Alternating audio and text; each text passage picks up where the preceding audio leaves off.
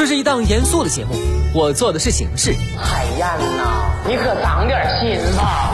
这是一档并不大众的节目，我说的是观点。只要你我让一让，生活真美好。你笑的时候我在思考，我笑的时候希望你能。FM 八八九，你的财富 Radio，评论来了。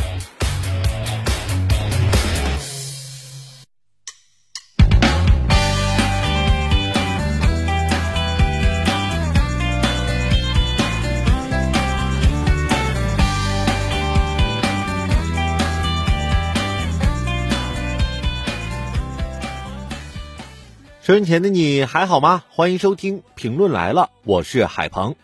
今天早上到了办公室之后，就打开电脑，一直在写稿。快到中午了，稿子还差一半没写完，这是怎么回事啊？我今天上班一直都是满腔热血的感觉呀，一抬头才发现，是因为空调没开，太热了。既然工作，就一心一意的把工作干好，别天天做些个有的没的。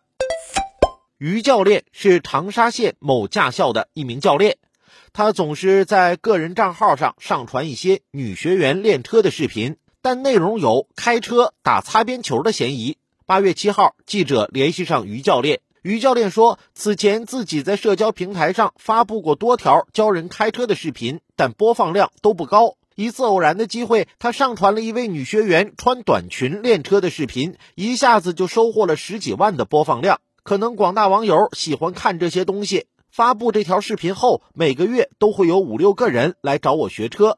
于教练表示，所有上传视频都经过了学员们的同意，本意是想让大家好好练车，没有打擦边球的意思。最终，于教练下架了部分上传的视频。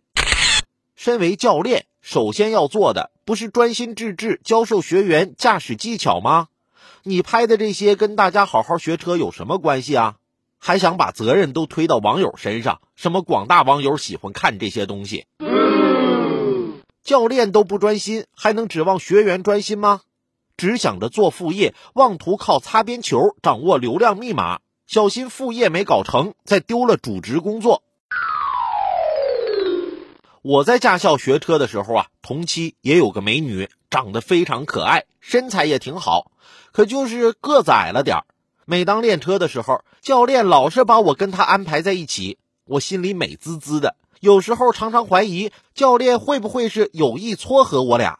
后来我终于忍不住问了，教练说：“你小子咋想的？我安排你们一起是为了你们学车方便，这不座椅不用调吗？”